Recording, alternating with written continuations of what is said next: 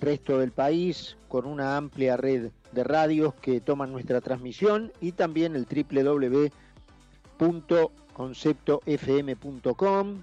Obviamente vamos al mundo también así. Y mm, también en el Instagram de la radio, nos pueden encontrar allí en Radio Concepto. A mí en lo personal, en ambas cuentas de Twitter y de Instagram, en el arroba Charlie Mira OK. Para quienes pierdan alguna partecita, especialmente los comentarios del programa y demás, nos encuentran en Spotify, en los podcasts de Mira quién habla. Recuerden que a partir de abril, de abril estaremos eh, en una tira de lunes a jueves en el Mira quién habla, haciéndoles compañía como siempre. Varios temas, hoy, ayer adelantábamos lo que hoy se iba a dar a conocer como índice de pobreza, finalmente se conocieron esos números oficialmente, hablábamos ayer de manera estimada más del 41%, en efecto 42% fue la pobreza promedio de, eh, país medida a eh, fines de 2020.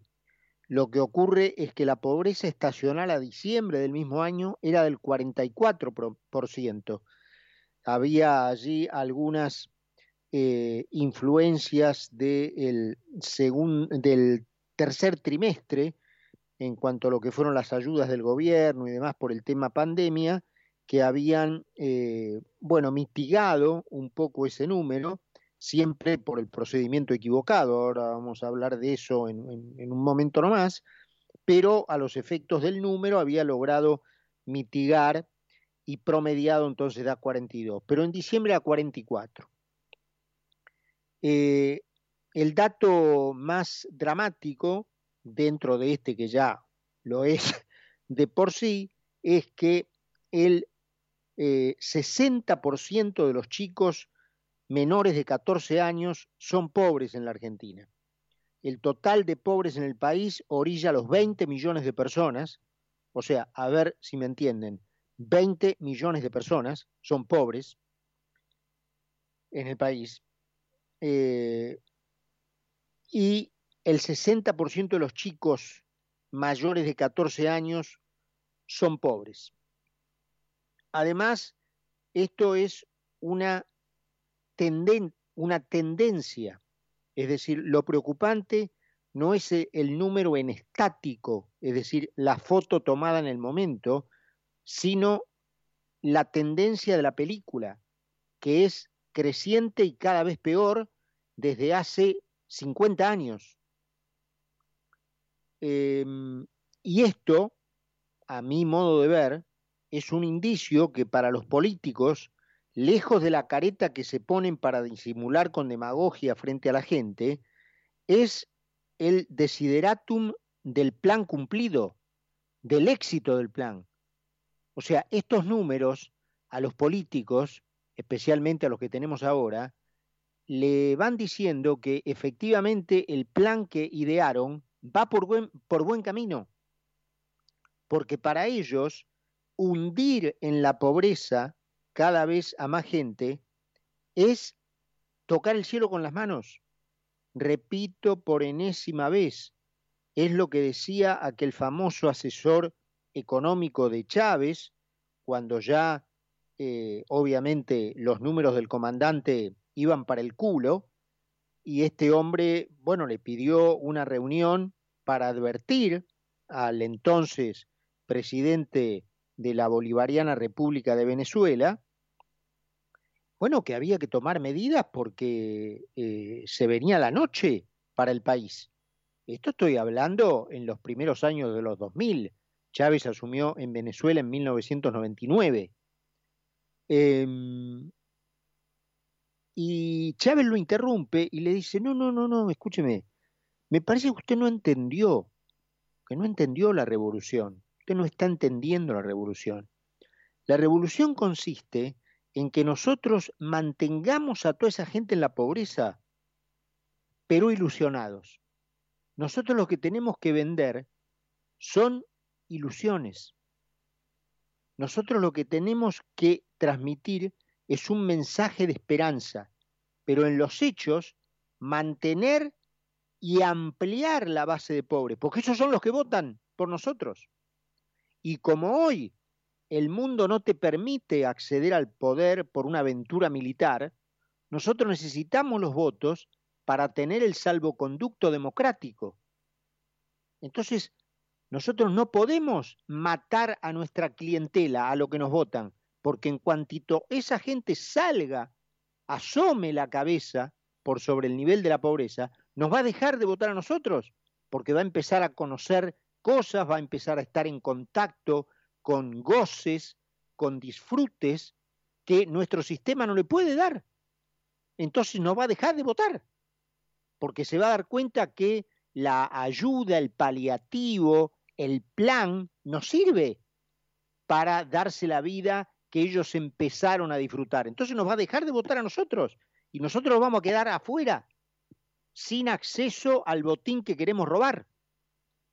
Entonces, este es el mismo plan en la Argentina, el mismo, calcado, que es el plan de, digamos, del comunismo, de las izquierdas en todo el mundo, ¿no es cierto? Empobrecer, no hay más que estudiar la historia más allá de los crímenes que han, que han cometido, es decir, a ver, el comunismo y las izquierdas en el mundo, cuáles son sus dos eh, palpables logros, el hambre y los asesinatos, los crímenes. Esto es, eh, digamos, después no, no le han acercado a la humanidad, el universo no ha conocido de ellos un solo adelanto del cual la humanidad hoy eh, puede usufructuar. Un invento, un, un algo, algo, algo, algo Nada, nada, nada, nada. Crímenes y hambre. Matar gente, mucha de la, de la cual murió de hambre justamente, o matarla a mansalva, digamos, en purgas, en gulags, a tiros, fusilados, en muertos en cárceles inmundas, torturados. Eso es lo que, lo que saben hacer. Eso es lo que saben hacer. Es decir, este dato que conocimos hoy, dato frío de 42% de pobreza, 60% de pobreza en chicos eh, menores de 14 años, es un indicio de que para ellos el plan va bien, el plan va sobre rueda, vamos teniendo éxito, vamos consiguiendo lo que queremos. Y además muestra la distancia que hay entre el problema y la solución. Porque ahí lo tenemos al pelotudo de Arroyo diciendo que la pobreza era la consecuencia del aumento de los precios de los alimentos. Pero deje de decir pelotudeces, mi amigo, por favor, por favor, por favor. La pobreza se combate con crecimiento económico el crecimiento económico necesita simplificación legal, baja carga impositiva, Estado flaco, Estado ágil, Estado simplificado, ajeno a la burocracia, normas laborales que inviten a los emprendedores a tomar gente, a generar puestos de trabajo, eso le da a la gente la herramienta para que con su propio esfuerzo, con su propio trabajo, para los que trabajan en relación de dependencia, y con su propia inventiva, con su propio emprendedorismo, a los que trabajan independientemente, progresen, lleven adelante y así salgan de la pobreza ellos y por ende el país.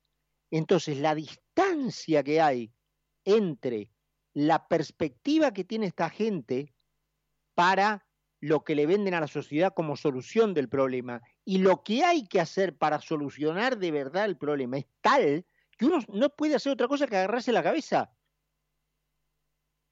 Pero claro, eh, digamos, ellos se prenden del, del buenismo del pobrismo, ¿no es cierto? Es decir, la culpa de la pobreza la tiene el aumento de los precios entonces tenemos que atacar a los que nosotros definimos como formadores de precios. Y los que nosotros definimos como formadores de precios son precisamente los que te pueden sacar de la pobreza. Entonces vos matás al tipo que produce la gallina de huevo de oro que podría solucionarle el problema al país. No a vos, a vos te complica la vida. Porque vos con gente de buena afluencia económica, de buen pasar, independiente del Estado, apoyándose en su propio laburo, en su esfuerzo, en su trabajo, el de la relación de dependencia, en su inventiva, en su creatividad, el independiente, el autónomo, no necesitan de vos. Entonces vos estás frito, tenés que ir a laburar, hermano. Tenés que ir a laburar y te alejás de los sillones que te acercan al botín del tesoro público, que es lo único que te interesa para robar. Entonces es natural que frente a la gente que nos gobierna, el resultado frío de los números sea el que se anunció hoy. Medio 20 millones de personas. Calculen ustedes que cuando asumió Raúl Alfonsín, se repartió en un esfuerzo también vendido como lo que fue una de las primeras estribaciones de toda esta modalidad social, eh, una gran este, campaña solidaria, los que algunos recordarán como las cajas PAN, ¿no es cierto? Plan Alimentario Nacional. ¿Saben cuántas cajas PAN se repartieron para mitigar la pobreza y de hecho alcanzar este, buena parte de la población en aquel momento en dificultades? Un millón de cajas. Un millón de cajas la vigésima parte de los millones de pobres que tenemos hoy. Imagínense lo que sería hoy un millón de cajitas de alimentos, es una gota en el mar. Tenemos 20 millones de pobres. 20 millones. Pero repito, la consecuencia lógica de, eh, es decir, a ver, cuando vos plantás una semilla de naranja, ¿qué te va a salir? ¿Un árbol de pomelo? No, un árbol de naranja, hermano.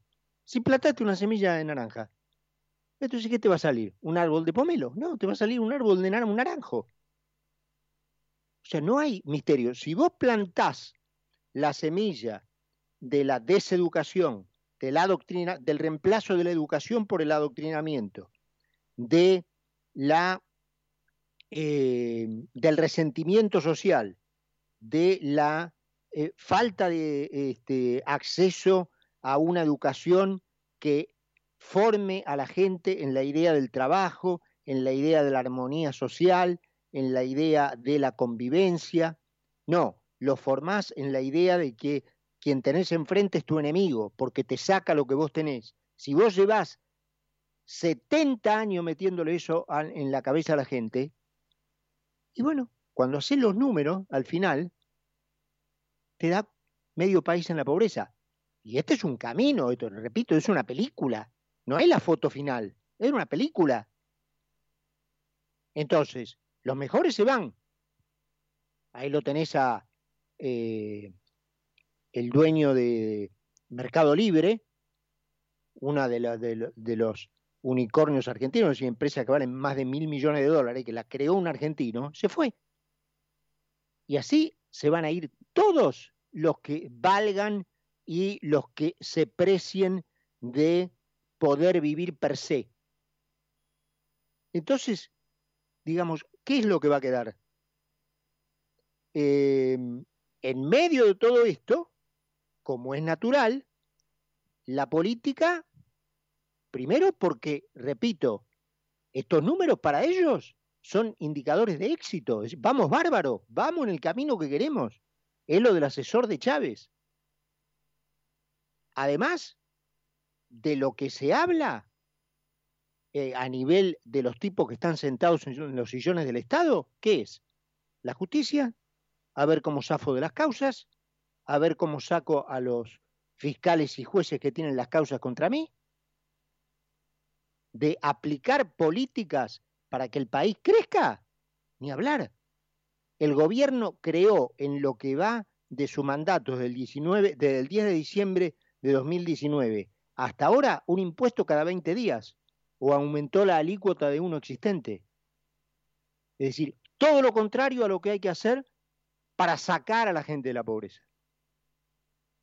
Y, hacer todo lo que hay que hacer para meter más gente en la pobreza. E inventar un relato específico para esa gente de decir, no, vos confía en mí porque yo te voy a proteger, yo te voy a dar de comer en la boca. También está, por supuesto, un poquito en la responsabilidad de esa gente de decir, no, yo, yo no quiero que me dé de comer en la boca, hermano, ¿quién sos? ¿De dónde saliste? ¿Quién sos vos para darme de comer en la boca? La, comida mía y de mis hijos me la voy a buscar yo.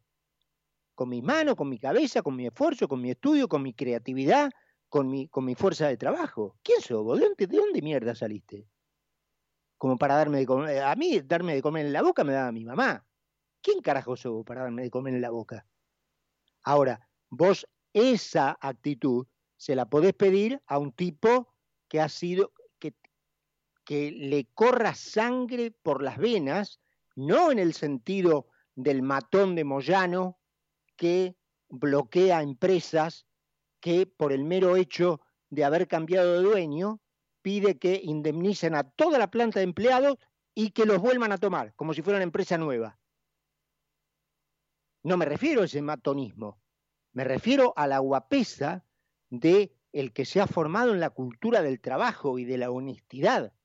Pero son tantas las generaciones de mentes destruidas que hay efectivamente mucha base social creída de que si no viene alguien con un cucharón estatal de comida a ponértelo en la boca, vos te vas a morir. Porque eso es lo que te han metido en la cabeza durante décadas. Y bueno, ahí tenemos, medio país, repito, y es la película. la, la, la rueda de la película está rodando, ¿eh? No paró. Por ahora están 20 palos, pero sigue, sigue dando vueltas. 8 y 19 minutos en Buenos Aires. 21 grados la temperatura. Seguí con nosotros en Mira quién habla. Mira quién habla. Mira quién habla.